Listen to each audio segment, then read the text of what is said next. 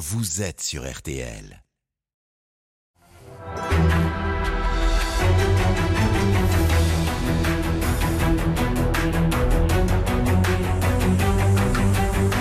Le grand jury RTL Le Figaro LCI, Olivier Bost.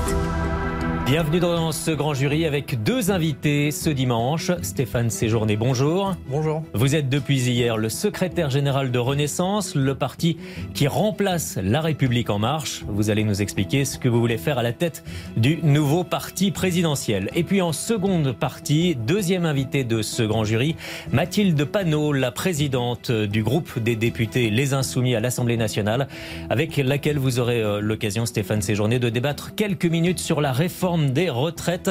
Emmanuel Macron semble vouloir aller très vite sur ce dossier. Ce grand jury est en direct. Vous pouvez réagir et poser euh, vos questions sur tous les réseaux sociaux avec euh, le hashtag Le Grand Jury. Marie-Pierre Haddad qui est à mes côtés, Marie-Pierre Haddad de la Bonjour. rédaction Bonjour. de RTL, interviendra à tout moment pour nous en faire part avec cette alerte.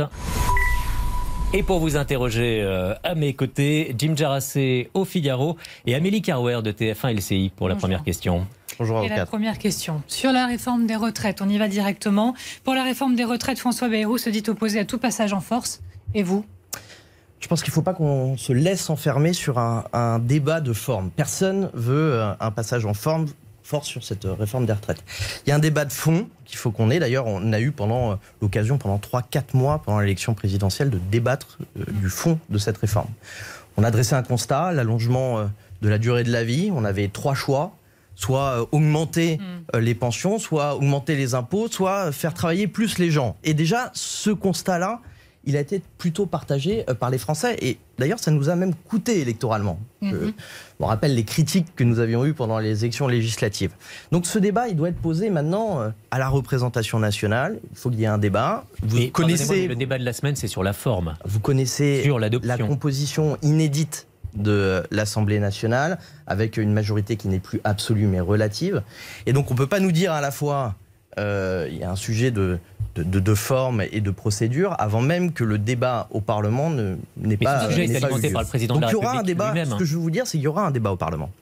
Et euh, les oppositions, euh, la majorité euh, euh, proposeront également leurs- Clairement, leurs Amélie propositions qui ont Est-ce que été. vous êtes favorable à l'utilisation d'un simple amendement du gouvernement déposé au cours d'une discussion budgétaire pour faire passer cette loi? Non, je crois qu'il y aura une discussion parlementaire. Le 49.3, ça peut que être la conséquence, éventuellement, procédure qui peut être employée par le gouvernement, qui a d'ailleurs été euh, nombreuses fois employée par le gouvernement, et qui est en réalité une conséquence qui permet également au Parlement de sanctionner le gouvernement. Parce qu'on oublie de dire aussi que le D'accord. 49.3, Mais derrière, il y a une motion de censure éventuellement qui peut passer. Et la configuration de l'Assemblée nationale aujourd'hui n'est pas la même que si on était en majorité absolue. Oui, mais quelques lignes dans le budget de la sécurité sociale. euh, vous pouvez dire qu'il y a un débat. Mine de rien, c'est une façon quand même euh, de, de- de régler la question très très rapidement. Vous- Il n'y a pas de débat avec quelques lignes dans le budget de la Sécu. Je crois qu'il n'y a pas eu d'annonce encore sur Mm. ce sujet. Euh, J'attends euh, évidemment ce que proposera le gouvernement, mais moi je suis évidemment favorable à une discussion parlementaire. avant. Donc vous ne seriez pas favorable à un amendement déposé comme ça rapidement dans le prochain budget? Je pense que le président de la République a donné un calendrier. Je pense que c'est un calendrier qui nous permet de passer d'ailleurs un texte de fin 2023, l'été 2023, qui nous permet d'avoir à la fois un Pour débat bien euh, avec les corps sociaux. Oui, mais ça veut dire que vous êtes pour une adoption fois- cet automne, avec un débat parlementaire cet automne, et que la question soit réglée cet automne. Je ne suis pas le gouvernement et j'attendrai évidemment les décisions euh, et à- propositions du Non, gouvernement. mais quand vous renvoyez un débat parlementaire, c'est forcément le débat de cet automne sur le budget, si on comprend bien. Il y aura soit un débat cet automne, soit un débat sur un texte dédié. La question n'est pas encore tranchée. En tout cas, ce que je veux vous dire, c'est que personne ici n'est euh, pour mettre la méthode euh, avant euh, le fond. Et je pense que les Français ont plutôt fait confiance. Le président de la République a regagné cette élection. C'est la première fois qu'un président de la République gagne une deuxième fois une élection présidentielle hors période de cohabitation. Euh, on a une majorité relative. Il n'y a pas de majorité euh, différente possible aujourd'hui à l'Assemblée nationale sur ces questions. Mm. Donc le gouvernement est légitime à mettre Et sur la table la proposition, la je proposition qui a été la formulée par le question. président de la République pendant sa campagne D'accord, je reviens à la première question d'Amélie Carwer par rapport à la réaction de François Bayrou. Qu'est-ce que vous en pensez? Je pense, je pense que François Bayrou a raison de dire qu'il y aura pas de passage en force, et il n'y en aura pas, et il y aura un débat parlementaire. Voilà tout ce que je peux vous Donc, dire sur pour, cette question. pour être clair, vous Jim êtes Jarassé. opposé à un 49-3 et vous mettez en garde contre une potentielle motion de censure qui, selon vous, pourrait aboutir?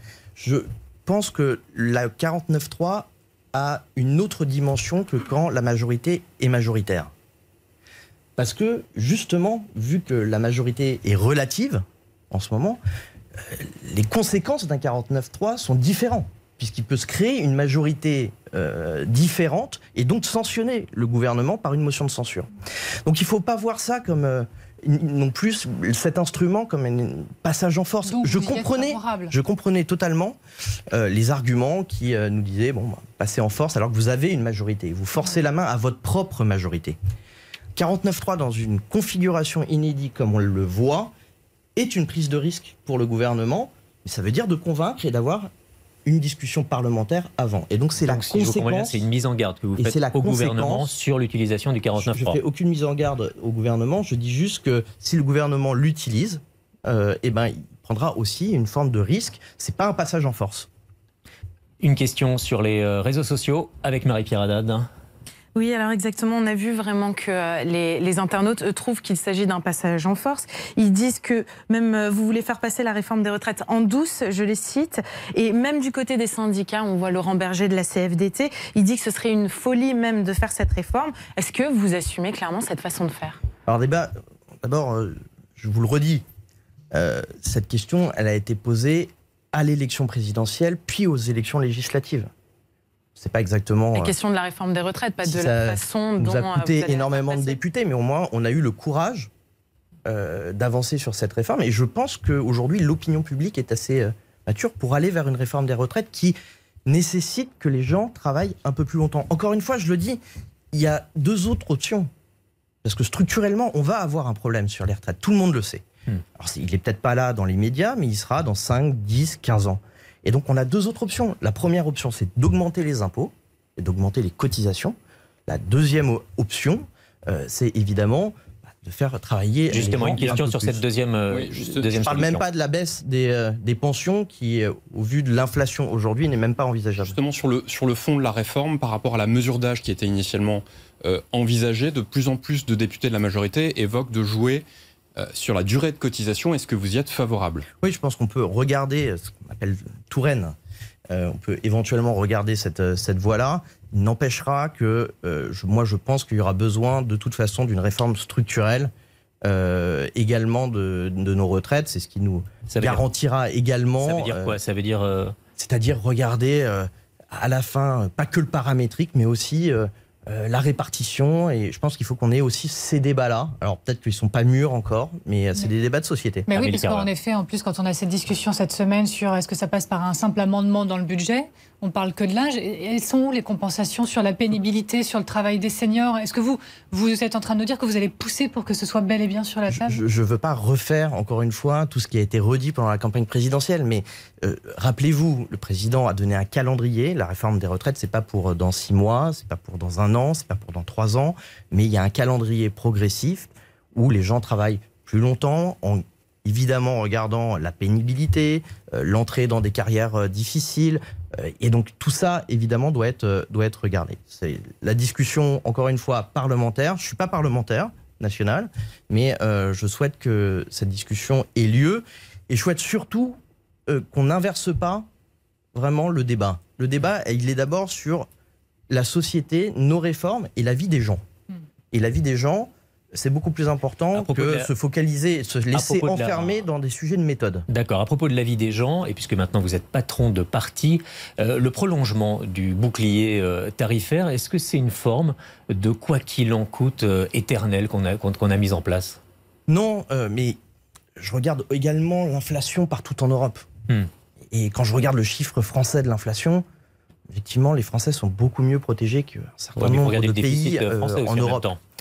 Euh, et d'abord, d'ailleurs, peut-être on en parlera sur les sujets énergétiques, mais l'Europe prendra sa part également dans ce bouclier euh, tarifaire, puisque euh, la taxe sur les superprofits qu'on a portée au niveau européen, 140 milliards d'euros, 140 milliards d'euros, payeront en partie aussi euh, euh, bah, les cotisations et puis euh, le budget abondera le budget euh, français pour payer ce, ce bouclier tarifaire. Donc, euh, Donc non, je pense pas que ça soit un quoi qu'il en coûte, mais je pense notamment qu'on a besoin d'éléments de solidarité en ce moment, dans une crise qui va être très difficile. Il y a de la solidarité envers les ménages et envers les entreprises. Il y a de la solidarité entre les États membres en Europe, parce qu'on va se partager également les surplus de consommation, les surplus de production. Et euh, est probable que la France donne du gaz à l'Allemagne, que l'Allemagne euh, donne de l'électricité à, la France. Donc tout ça est une, une organisation de solidarité. Est-ce que la taxe des super profits au niveau européen sera vraiment adoptée? Parce qu'il faut l'unanimité sur cette règle ou? Alors, c'est une bizarrerie européenne, euh, mais quand on parle de taxe, c'est l'unanimité. Quand on parle de contribution, euh, c'est la majorité qualifiée. Une contribution, elle est exceptionnelle. Et elle est utilisé par un article spécifique euh, des traités qui euh, nous dit que dans une période délimitée, nous pouvons prélever euh, des profits.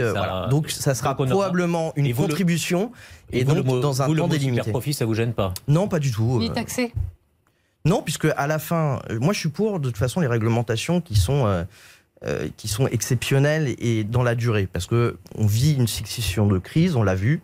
Et il faut que notre législation et nos mesures s'adaptent au fur et à mesure pour protéger les gens, pour protéger notre économie.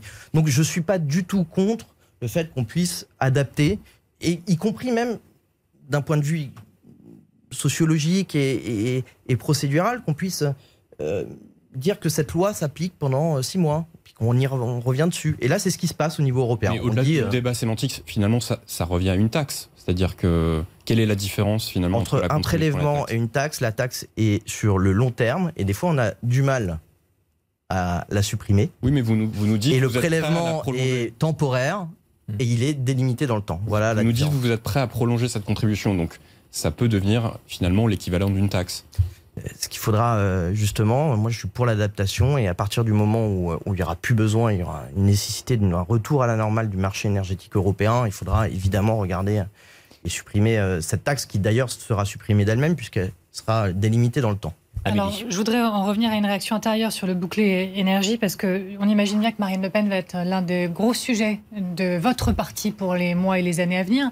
Donc regardez cette réaction par exemple sur ce sujet. Elle dit c'est la double peine pour les Français.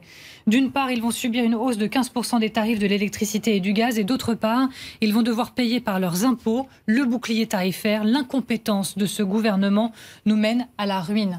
Votre réponse à Marine Le Pen Je dis juste que Marine Le Pen est juste scandaleuse.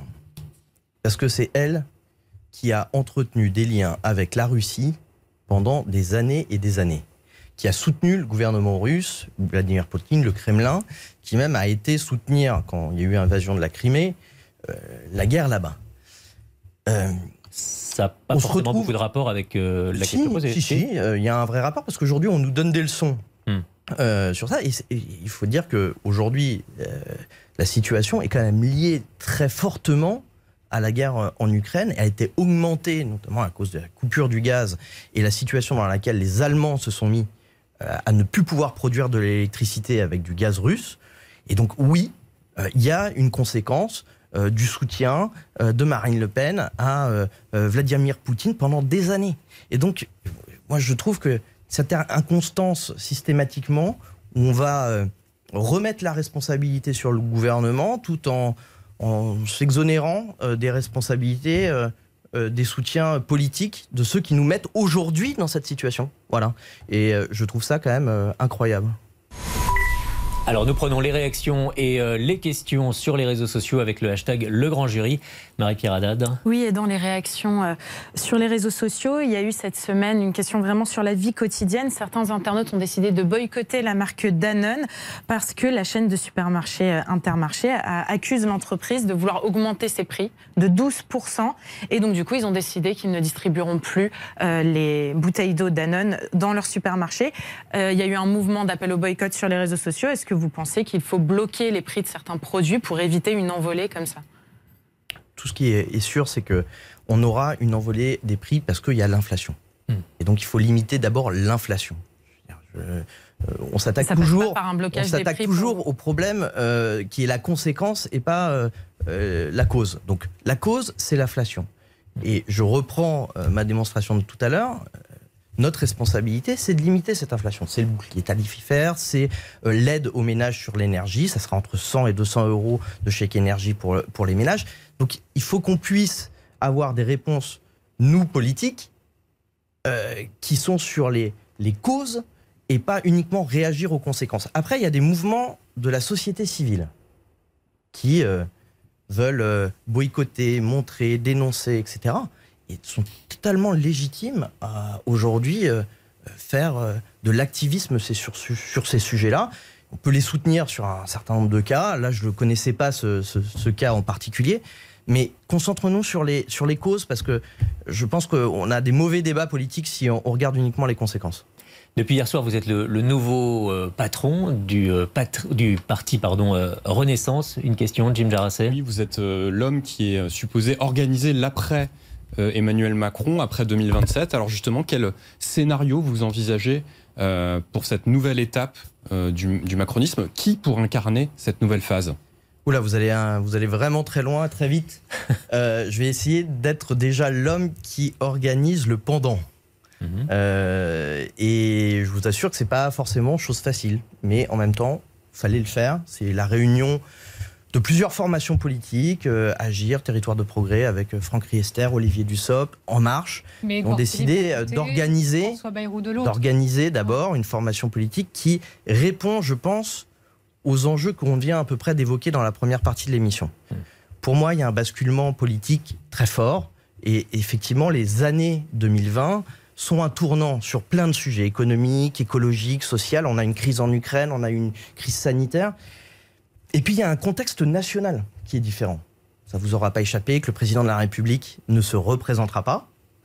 Euh, ça vous aura pas échappé non plus que le Parlement est en majorité relative. Donc il faut construire une organisation qui répond à ces enjeux. Ça veut dire une organisation qui soit décentralisée, plus proche des gens, parce qu'il faut aller à la, à la reconquête des classes populaires, des gens qui doutent, qui votent les extrêmes, ça va être mon enjeu. Et puis, il va falloir aussi travailler sur les idées. Parce que dans ces moments de bascule, euh, on l'évoque là, il y a plein de nouveaux enjeux. Euh, comment allier euh, écologie et compétitivité c'est tout le sujet qu'on a sur le nucléaire, par exemple, aujourd'hui. Euh, la question de fin de vie, ça, revient la à question, dire la question institutionnelle sur la démocratie. ça revient à dire ce qu'est le macronisme Non, je pense qu'on a réussi à définir, et j'invite vos auditeurs à aller sur le site internet du mon parti, je fais, je fais, de la pub, euh, pour aller voir aussi la charte des valeurs. On a hier voté une charte des valeurs. Cette charte de valeurs a dit quoi? Elle définit un certain nombre euh, de grandes valeurs qui d'ailleurs sont aujourd'hui des fois minoritaires dans un certain pan de la société, mm. alors qu'elles faisaient plutôt consensus dans les partis républicains, démocratiques, républicains en sens large, euh, il y a encore 20 ans. Progrès scientifique, la croyance sur le progrès scientifique, la question, euh, par exemple, de, l'environnement, la laïcité, tous ces sujets-là, le féminisme, tous ces sujets-là qui sont euh, objectivement attaqués. Il y a même certains pays, je pense à la Hongrie, la Pologne, lesquels sont clairement minoritaires. Donc on a défini une charte des valeurs. Si vous lisez cette charte des valeurs, vous voyez qu'on n'est ni chez les LR, ni à la NUPES. Voilà, donc on a une identité. Et donc cette identité, il va falloir la décliner et surtout il faut trouver maintenant une stratégie pour aller convaincre, parce que c'est ça la politique, c'est aller convaincre sur le terrain, aller convaincre des nouveaux électeurs. Et donc moi, mon objectif, c'est de, garantir et d'élargir le spectre euh, du macronisme, euh, comme on le dit, et, d'avoir des nouveaux électeurs, des nouveaux entrants. Ce parti ne sera pas figé et euh, il a vocation à s'élargir. Voilà. Et justement, Renaissance, visiblement, euh, fait réagir sur les réseaux sociaux avec le hashtag Le Grand Jury, Marie-Pierre Haddad. Oui, une question qui vous est directement adressée sur Twitter, euh, plutôt aussi qui part d'un constat. En général, quand on doit changer de parti, euh, vous dit Diane, refaire son logo et changer de nom, ça veut surtout dire que En Marche a été un échec. Et elle va même plus loin, elle dit c'est généralement pour enterrer les cadavres et se refaire une notoriété. Qu'est-ce que vous lui répondez? C'est pas gentil pour moi. Ça s'est déjà vu dans l'histoire politique. J'ai envie de lui répondre que euh, ce que je disais tout à l'heure, c'est-à-dire que euh, moi, je ne suis pas un fétichiste des organisations politiques. Je considère que les partis politiques sont des outils au service des idées. Et qu'à un moment donné, quand on change de contexte politique et national, international, comme je l'évoquais, bah, il faut changer d'outil pour euh, s'adapter. Parce que notre job à nous, c'est aussi de convaincre les Français sur la base de ce qu'on pense parce qu'on pense que c'est bien. Euh, et donc on change l'organisation, pas pour euh, euh, se dire on va planquer les cadavres ou changer ou se refaire une notoriété. On change l'organisation pour être plus efficace. Voilà. Et donc cette efficacité, En Marche sera un vrai parti politique, hein, structuré, organisé. et donc territorialisé avec des moyens sur le territoire. Est-ce que, ça veut dire que En Marche, Renaissance, a vocation à présenter un candidat en 2027 qui ne soit du coup pas Édouard Philippe ou François Bayrou, puisqu'ils ne font pas partie de ce, parti politique. Mettez-vous dans la situation inverse où euh, on aurait dit qu'on, par principe, on ne présenterait aucun candidat en 2027. Vous me poserez, et vous serez légitime d'ailleurs à me poser la question pourquoi vous ne présenterez pas de candidat en 2027. Donc évidemment que le parti du président de la République aujourd'hui, avec le premier groupe au Parlement européen, aura un candidat qui ne sera à l'Assemblée nationale, ni Édouard Philippe. Euh, évidemment, aura vocation à choisir les modalités de désignation de son candidat à l'élection présidentielle le moment venu. Et ce moment, on a plutôt considéré que c'était après les européennes. Justement, à propos des européennes, est-ce qu'il faut une liste unique avec Renaissance, avec Horizon, avec le Modem? Ah, Moi, je crois que de toute façon, euh, notre alliance avec Horizon, avec le Modem, euh, avec maintenant Renaissance, a marché dans ces européennes. Et d'ailleurs, il a marché à la fois électoralement, mais aussi au Parlement européen. Hmm. Euh, et sauf qu'il y a on a des résultats. il y a 2027 en vue, donc je me rappelle les, je me rappelle, je me rappelle les débats qu'on avait au moment des élections européennes où on nous disait ça serait pas, possible. Horizon n'existait pas. Par exemple. Oui, mais on avait des gens. Euh, Gilles Boyer est, dans mon dans mon groupe politique aujourd'hui. Il fait partie d'Horizon et donc euh, j'ai quatre partis politiques dans le groupe parlementaire au Parlement européen. Euh, qui, sont représentés. Ça marche très bien et nos parlementaires sont très efficaces. Donc oui, je souhaite qu'on puisse euh, évidemment garder cette, euh, cette alliance et, et puis on partage aussi le fait d'être des partis pro-européens et assumés. Amélie Emmanuel Macron sera président d'honneur du parti. On imagine qu'il interviendra dans la stratégie. Est-ce qu'il sera même le vrai chef du parti? Il a voulu montrer que également il y avait une euh, obligation pour lui aussi de s'intéresser à ces sujets-là, parce que dans le moment qu'on vit, euh, l'unité euh, de la majorité est très importante. Et donc cet élan, le fait qu'il puisse être le président d'honneur, est, aussi quelque chose de très symbolique pour nous. Alors évidemment, je serai l'artisan du parti, le vrai responsable euh, opérationnel, technique, stratégique. Mais, euh, mais évidemment, euh, le président de la République a, tout son rôle à jouer aussi dans la majorité. Il reste le président de tous les Français. Il l'a dit lui-même lors d'une vidéo qui a été diffusée hier lors du lancement de Renaissance. mais en tout cas, moi, je suis très heureux qu'il puisse prendre, en tout cas, cette responsabilité symbolique-là. Quand le président de la République, cette semaine, répète plusieurs fois sur les retraites, je veux aller vite, euh, qu'il évoque un certain nombre de sujets qu'il veut traiter. Est-ce qu'il n'est pas en train de, nous expliquer surtout qu'il n'est pas un président empêché par la nouvelle donne politique? Je pense que s'il avait été un président empêché par la nouvelle donne politique, ça serait vu très très vite. Euh, et donc, euh, moi, je, rappelle quand même à vos éditeurs que même si les oppositions pensent qu'ils ont gagné les élections présidentielles alors qu'ils n'étaient pas qualifiés au deuxième tour de l'élection, même si on entend dans l'hémicycle, j'ai quelques parlementaires euh, nationaux ici présents, systématiquement euh, qu'ils auraient gagné cette élection législative. On a quand même gagné euh, cette élection. alors, certes, majorité relative, avec beaucoup de prises de risques, je l'évoquais notamment sur les retraites, mais on a quand même gagné cette élection. Et donc, le président de la République, le gouvernement, Elisabeth Borne, sont légitimes à proposer aux Français ce qui, ont été, ce qui a été proposé dans cette élection présidentielle. Après, on peut l'amender, on peut partager. Et d'ailleurs, c'est tout l'effort du gouvernement aujourd'hui de trouver des compromis euh, sur les textes. Ça va être très compliqué euh, dans, les, dans les prochains mois, ça j'en suis sûr. Mais il faut avancer. Et d'ailleurs, vu les crises que nous avons euh, eu ces derniers, ces derniers mois, vu les crises qui vont arriver aussi, on aura besoin de toute façon euh, de faire des nouvelles propositions et de faire avancer aussi la société avec des nouvelles réformes. Amélie Carwer. Vous avez dit euh, au début de l'émission que l'un de vos enjeux, ce serait euh, faire face à l'extrême droite. Ok, La Suède, la semaine dernière, l'extrême droite est arrivée en tête. L'Italie, la semaine prochaine, certainement l'extrême droite qui va arriver en tête. En 2017, le président a dit en 2022, je vous donnerai toutes les raisons pour ne pas voter extrême droite. On a vu le résultat en 2022. Vous allez faire comment? Pour 2022, de 2022 à 2027, pour éviter de reproduire ce qui s'est déjà passé sous ce mandat Vous l'avez dit assez justement, partout en Europe, euh, le contexte aussi économique favorise. Et on sait très bien que dans l'histoire euh, de l'Europe, euh, l'inflation a un effet très fort sur, sur les extrêmes, puisque le jeu populiste de, de- flatter un certain nombre de, de, de process et de, et de dénonciations va très vite avec, euh, avec l'inflation. Donc oui, le contexte économique ne nous est pas favorable. Je ne vais pas vous mentir. Euh, Aujourd'hui, partout en Europe, il y a une augmentation euh, de l'extrême droite.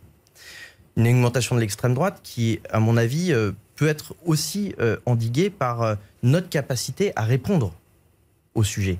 Et moi, je reviens toujours aux réponses à la situation des Français. Et donc, le meilleur moyen pour la majorité euh, d'endiguer euh, la montée des extrêmes, euh, c'est de pouvoir répondre très justement aux difficultés que rencontrent les Français sur le volet euh, euh, énergétique, sur le pouvoir d'achat, sur la sécurité, euh, sur tous ces sujets-là. Donc, je ne vais pas vous inventer une stratégie politique pour pouvoir faire descendre l'extrême droite.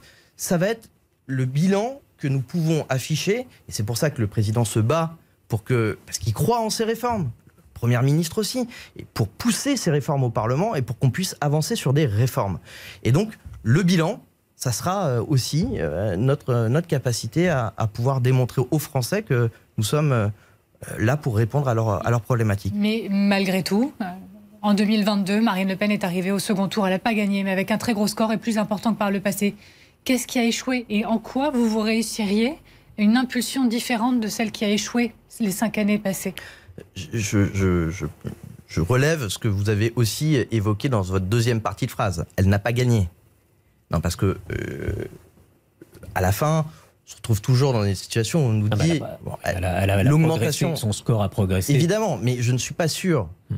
si euh, le président de la République ne s'était pas présenté une deuxième fois, euh, au vu du débat politique qu'il y a eu pendant cette campagne, je ne sais, sais absolument pas quel aurait été le résultat du deuxième tour de l'élection présidentielle. Donc, pouvez me dire que nous ne sommes pas le barrage à l'extrême droite, mais en même temps, quand le président gagne, peut-être euh, différemment au vu du score, mais quand même assez largement. Je veux dire, les Français l'ont quand même positionné en tête du premier tour très très largement. Et les Français l'ont positionné en tête du deuxième tour très très largement. Donc, Mais est-ce que moi je pouvez- regarde aussi le fait que le président de la République, la dernière élection présidentielle, a été le barrage. Est-ce que vous pouvez est-ce que vous pouvez nous garantir aujourd'hui qu'Emmanuel Macron ne sera pas le Obama français, c'est-à-dire qu'après deux mandats, il ne laissera pas la place en 2027 à l'extrême droite? C'est tout ce qu'on peut souhaiter, c'est tout ce que je vais tenter de faire avec euh, Renaissance, avec tous ceux qui veulent euh, aussi euh, nous aider. Euh, et je pense que c'est aussi une question euh, existentielle pour tout ce qu'on a construit euh, pendant cinq ans et tout ce qu'on va construire pendant cinq prochaines années. Voilà, il faut euh, toutes les avancées euh, sociales, économiques, euh, toutes les réformes que nous avons faites. Évidemment, moi, je ne souhaite pas qu'elles soient euh, bradées par euh, des extrémistes et des populistes dans, dans cinq ans. Donc, euh, on va travailler. Et euh, moi, je- j'encourage tous ceux qui veulent travailler avec nous de nous rejoindre. Merci euh, Stéphane Séjourné. Vous restez avec nous parce que dans la seconde partie de ce grand jury, nous, allons recevoir Mathilde Panot, euh, la présidente euh, du groupe des députés Les Insoumis à l'Assemblée nationale. Et vous allez débattre quelques instants avec elle au sujet des retraites. On va y revenir. À tout de suite.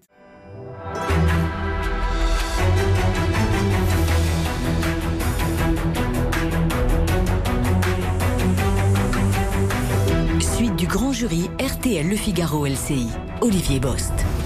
C'est la seconde partie de ce grand jury avec Mathilde Panot. Vous êtes euh, la patronne des députés Les Insoumis à l'Assemblée nationale. Bonjour. Bonjour. Bienvenue dans ce grand studio. Merci à vous. RTL. Et restez avec nous euh, Stéphane Séjourné, le nouveau euh, secrétaire général du parti Renaissance, parce que vous allez, il va vous répondre, vous allez réagir à ce qu'a dit Stéphane Séjourné sur les retraites en première partie d'émission.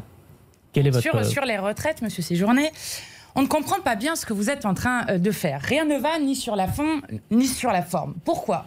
Sur la forme, vous êtes certains à nous dire 49-3. Monsieur Bayrou nous dit je suis opposé au passage en force. Madame la présidente euh, de l'Assemblée nationale, Madame Yael Braun-Pivet, explique qu'elle, elle ne veut pas que ça soit un amendement dans le PLFSS. Donc on ne comprend rien, si ce n'est qu'on comprend le passage en force, car 6 Français sur 10 sont favorables, comme nous, au retour à la retraite à 60 ans. Et sur le fond, le Conseil d'orientation des retraites vient de sortir un rapport ce jeudi qui explique qu'il n'y a aucune urgence à réformer les retraites. Édouard Philippe dit 67 ans, certains chez vous disent 65 ans. Bref, on ne comprend pas ce que vous êtes en train de faire. Donc j'aimerais que vous nous expliquiez pourquoi vous voulez faire ce projet de maltraitance sociale. Stéphane Séjourné, c'est à vous. Bon, Madame Panot, euh, je vous invite à regarder euh, notre programme présidentiel. Euh, et également à, à regarder ce qu'a dit le président de la République pendant cette campagne. Alors, je sais que vous considérez qu'on est illégitime à proposer une réforme. Et que quand on entend, et je reprends les mots que j'évoquais tout à l'heure, quand on entend votre formation politique, on dirait que vous avez gagné les élections législatives. Le premier tour, tout Oui, à fait, bien ne sûr, vous en Bien déplaise. sûr, bien sûr. Euh, mais regardez la proposition du président de la République, c'est celle qui sera débattue. Et après, vous qui demandez un débat au Parlement, il y aura un débat au Parlement. Il y aura un débat au Parlement. Vous essayez d'enfermer les Français dans un sujet de méthode. Sujet de méthode, en réalité, il est mis en avant parce que vous avez un problème de fond. Ah, pas Euh, du tout. Bah si, on a Bah, un vrai... Expliquez-nous alors, c'est ce que va- je vous demande de- d'expliquer. dé- bah, je vous l'explique. Pour nous, il y a trois possibilités. Soit vous augmentez les impôts, soit vous baissez les retraites, soit vous allongez la durée de cotisation. C'est faux. Il y en Bah a si. un quatrième. Vous qui est baissez le temps de que- travail. Non. Bah oui, voilà. c'est parce que Madame Exactement, Panot, parce que. Madame Panot considère comme une partie euh, de LFI que euh, le, la valeur travail euh, euh, Alors, est le une valeur passage de au 35 droite. heures, c'est il 350 faudrait 000 la emplois créés, euh, donc des cotisations. Le passage aux 32 heures, c'est 1,25 million d'emplois créés oui, sur pour, pour 3 les, ou pour 4 les- ans. pour les retraites, En vous faites plus quoi de cela, nous pouvons créer des emplois dans la bifurcation vous. écologique et solidaire. Que nous faites, créons des emplois, contrairement à vous qui préférez On persécuter créé- les chômeurs. Nous, nous créons des emplois et non pas des emplois précaires avec des cotisations. Et nous faisons en sorte qu'il y ait une égalité des salaires entre les femmes et les hommes qui, là aussi, apportent des cotisations Amélie qui Carrouer. permettent immédiatement de revenir à la retraite à Alors, 60 ans. Il vous répond, Stéphane Séjourné. Votre réponse. euh, des emplois, on en a créé euh, des millions depuis le euh, début du premier quinquennat. Euh, vous avez soutenu aucune de nos propositions.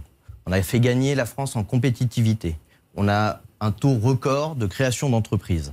Euh, si le corps nous fait cette interpellation, c'est parce que notre politique économique, notre politique, elle est efficace. Donc moi j'ai envie de vous dire, Non, soutenez notre politique Alors, je vais économique vous lire le corps. et Non, on ira dans votre Juste pour les des retraites. auditeurs, je lis juste cette phrase de ce rapport qui est sorti jeudi.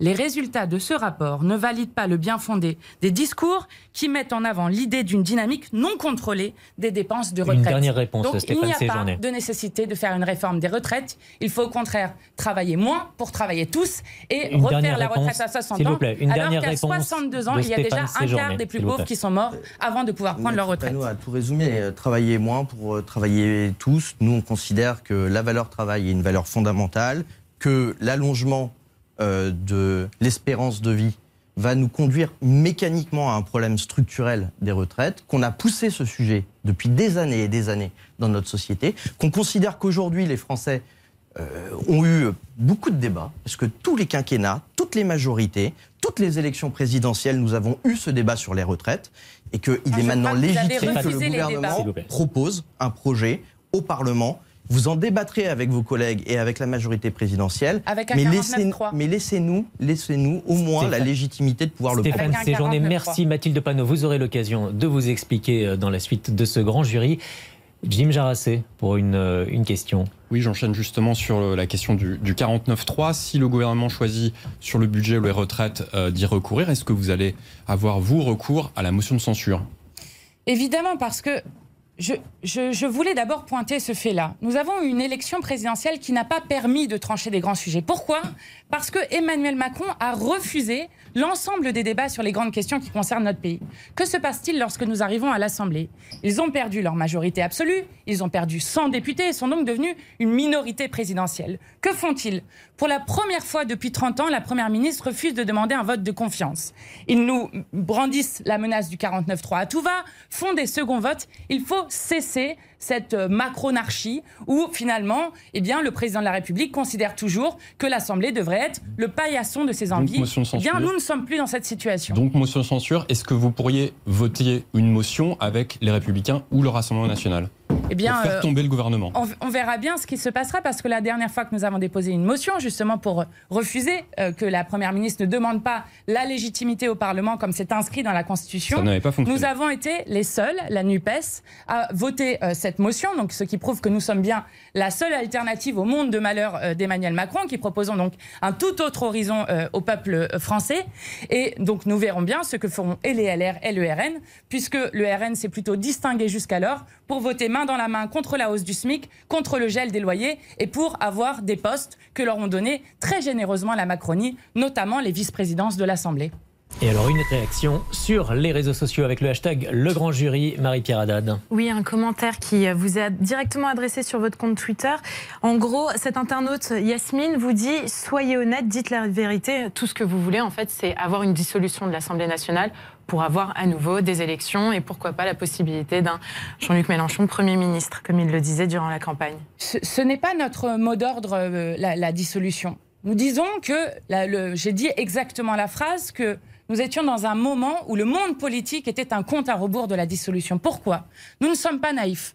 Nous avons vu qu'Emmanuel Macron a convoqué ses anciens Mais candidats aux élections pas législatives et que Emmanuel Macron refuse d'accepter qu'il est aujourd'hui minoritaire à l'Assemblée. Quand je vous parlais des nombreux coups de force et notamment du 49-3, nous ne pouvons pas rester dans un pays, soit ils acceptent bon, les votes à l'Assemblée et ils arrêtent de nous faire revoter sans cesse, mais nous ne pouvons pas rester dans un pays qui refuse le vote de confiance au Parlement, qui gouverne à coup de 49-3 et à coup de Conseil de défense de manière incessante. Donc ce que nous disons, c'est que nous ne sommes pas naïfs, que peut-être à l'horizon, puisque vous l'avez vu vous-même, M. Séjourné lui-même ne veut pas l'admettre, ils ont du mal à accepter le vote qui a eu lieu aux élections législatives et qui n'a pas donné une majorité claire à Emmanuel Macron pour mener sa politique de maltraitance Amélie sociale et écologique. On peut prendre un autre exemple très concret, par exemple pour les Français, dans les prochaines semaines. Est-ce que vous voterez, oui ou non, la poursuite du bouclier tarifaire pour l'électricité et le gaz, tel qu'annoncé par la Première ministre, la première ministre cette semaine? Alors, ce n'est pas une surprise. Nous nous disons depuis longtemps que euh, nous ne sommes pas d'accord avec le bouclier tarifaire. J'explique pourquoi. Parce que le bouclier tarifaire, il est payé par l'argent des Français.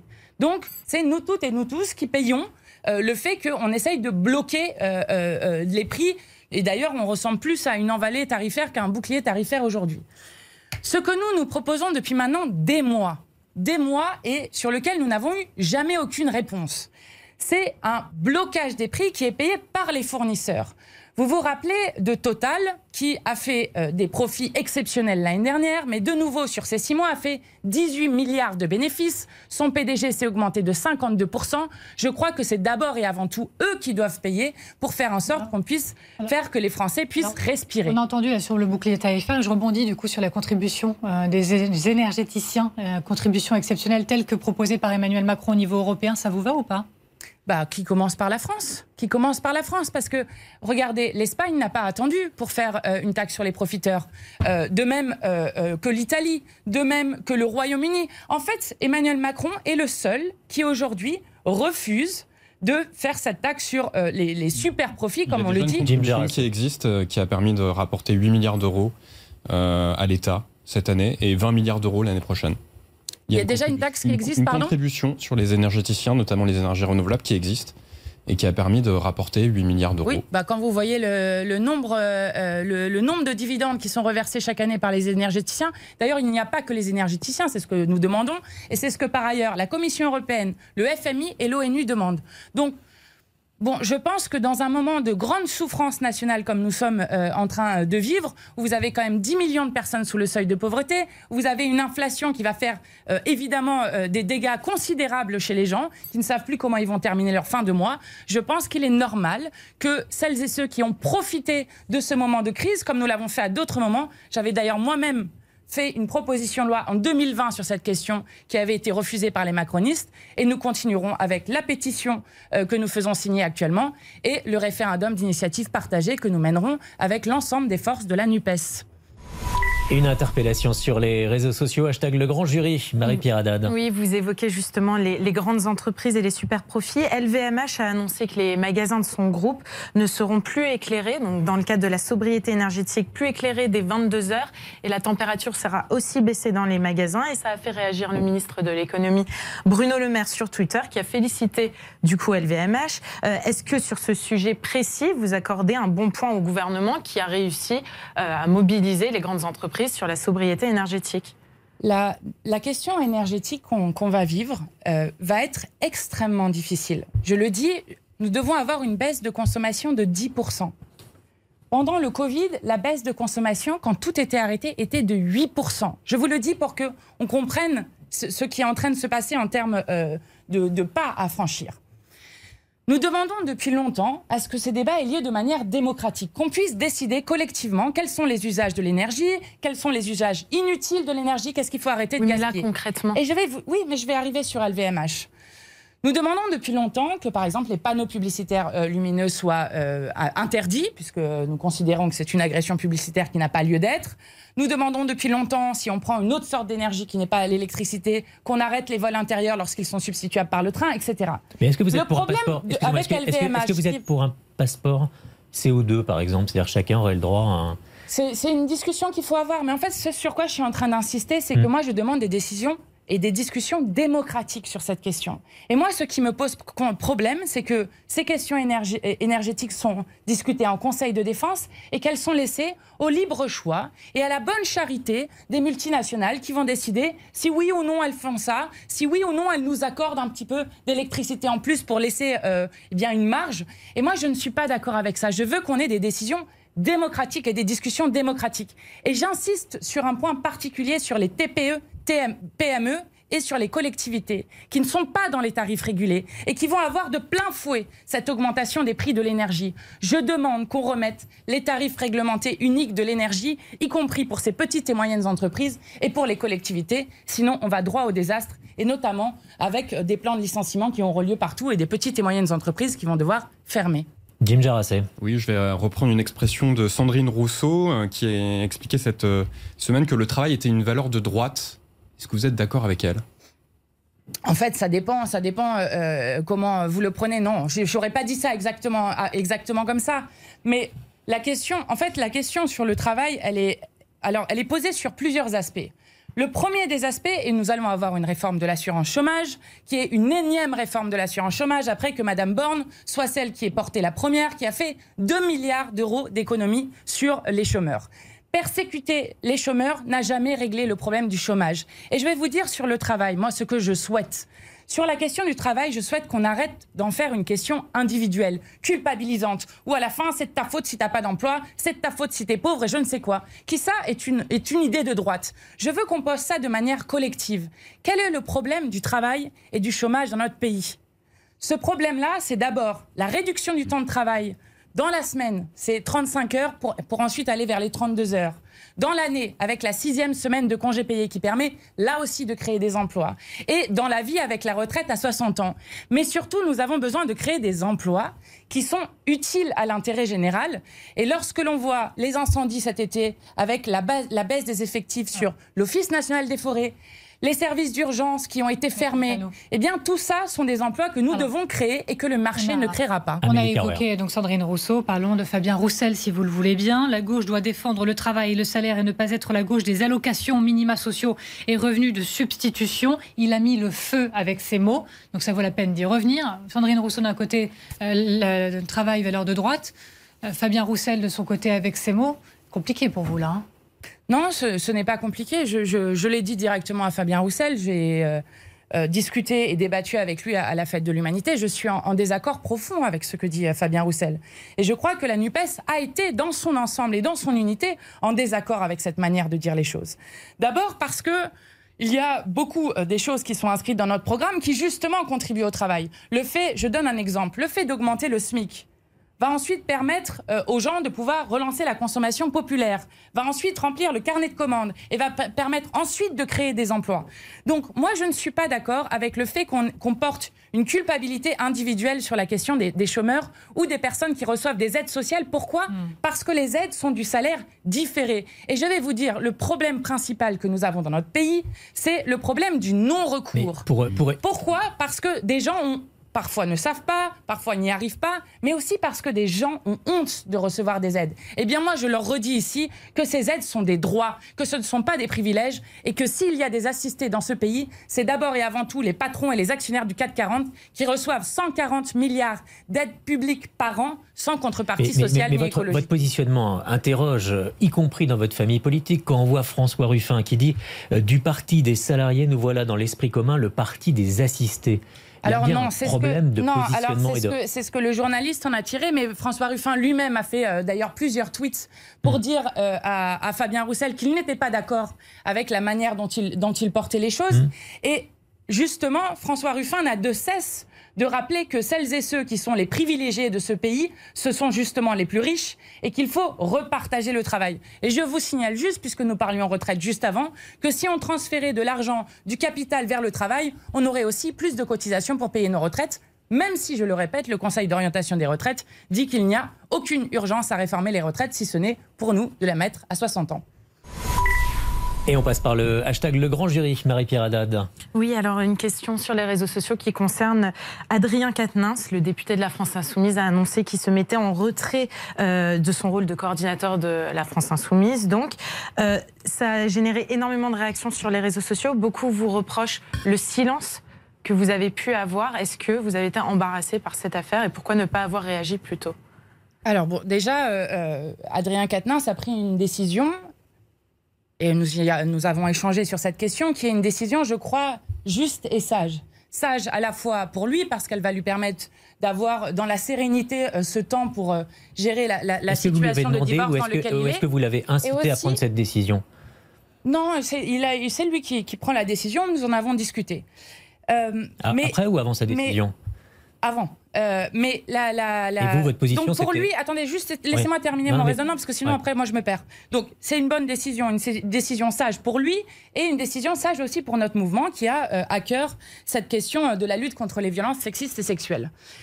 Pourquoi est-ce que nous avons pris mis du temps? Parce que le temps médiatique ne coïncide pas avec le temps personnel des décisions et donc que il est normal que nous sommes des êtres humains, nous ne sommes pas des machines, et donc il est normal que quelques jours se passent. Ce n'est pas non plus quelques mois, ce n'est pas non plus quelques années, et donc euh, voilà. Je.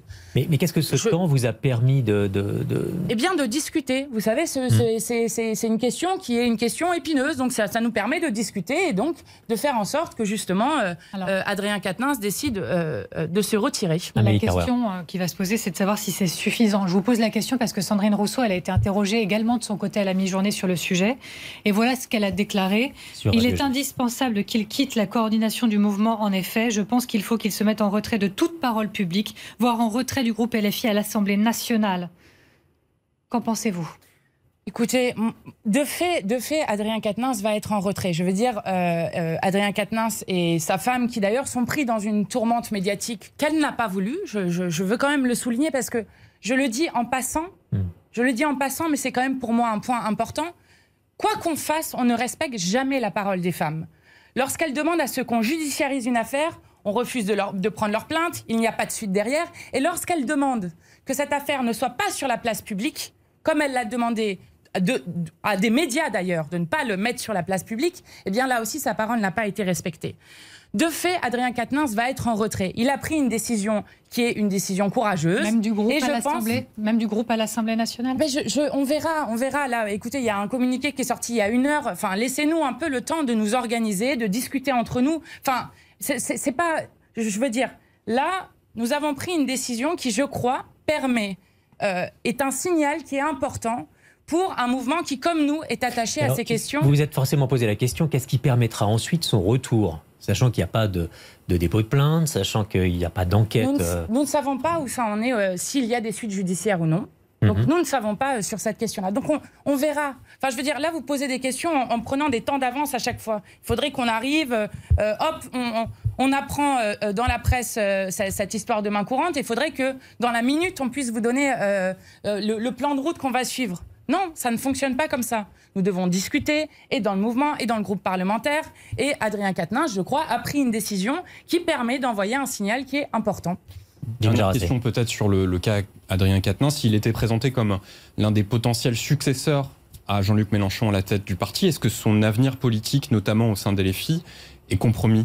Non, je crois que justement, le fait qu'ils prennent cette décision, que nous avons, vous savez, par exemple, dans le groupe, nous avons rendu obligatoire, bien avant d'ailleurs euh, euh, cette histoire-là, nous avons rendu obligatoire une formation contre les violences sexistes et sexuelles. Et je vais vous dire, nous euh, qui sommes attachés à la lutte contre les violences sexistes et sexuelles, nous ne pensons pas qu'un homme, même s'il a commis à un moment un acte euh, de violence, eh bien, euh, est, un acte, qui- est un homme qui est violent euh, à vie, que ça serait naturel, que ça serait. Donc c'est aussi ça la lutte euh, euh, contre les violences. Donc euh, non, je ne crois pas. Alors, Bon. Jean, je- pardon. Je vous en prie, Amélie. Jean-Luc Mélenchon, il il a dit donc récemment, je souhaite être remplacé.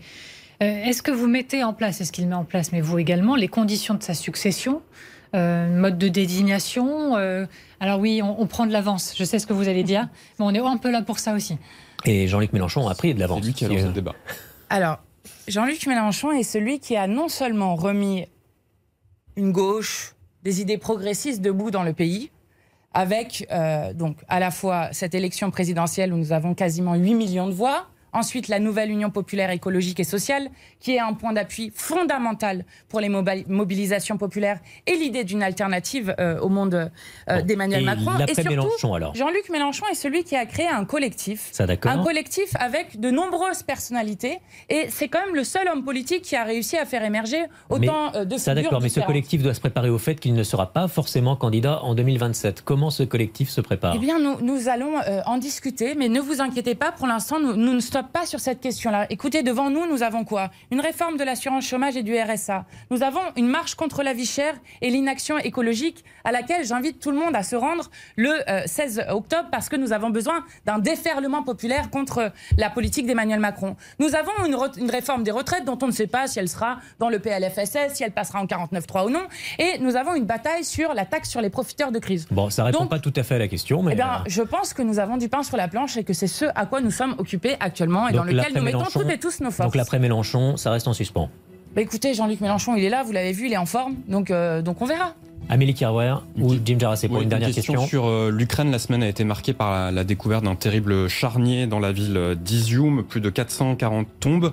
Est-ce que vous dites aujourd'hui que Vladimir Poutine est un criminel de guerre et qu'il doit être jugé par le tribunal pénal international Oui, nous, nous, nous l'avons dit d'ailleurs euh, dès le début. Dès le début, nous avons euh, condamné euh, le fait que euh, Vladimir Poutine, tout seul, décide de violer les frontières de l'Ukraine. Nous avons dit euh, que euh, Vladimir Poutine était responsable de crimes de guerre. Donc oui, il faut euh, les Et documenter au qu'il faut maximum. aider Et l'Ukraine avec surtout, des et surtout armes? œuvrer toujours pour la paix, avoir le courage de la paix. Voilà ce à quoi la France doit œuvrer. Et est-ce que l'Ukraine, est-ce que l'Ukraine doit être aidée avec des armes Parce que vous n'y étiez pas favorable forcément. Mm, Maintenant que l'Ukraine marque des victoires savez, il y militaires. a, il y a- y y une ligne de crête entre être co- co-belligérant et ne pas être co-belligérant.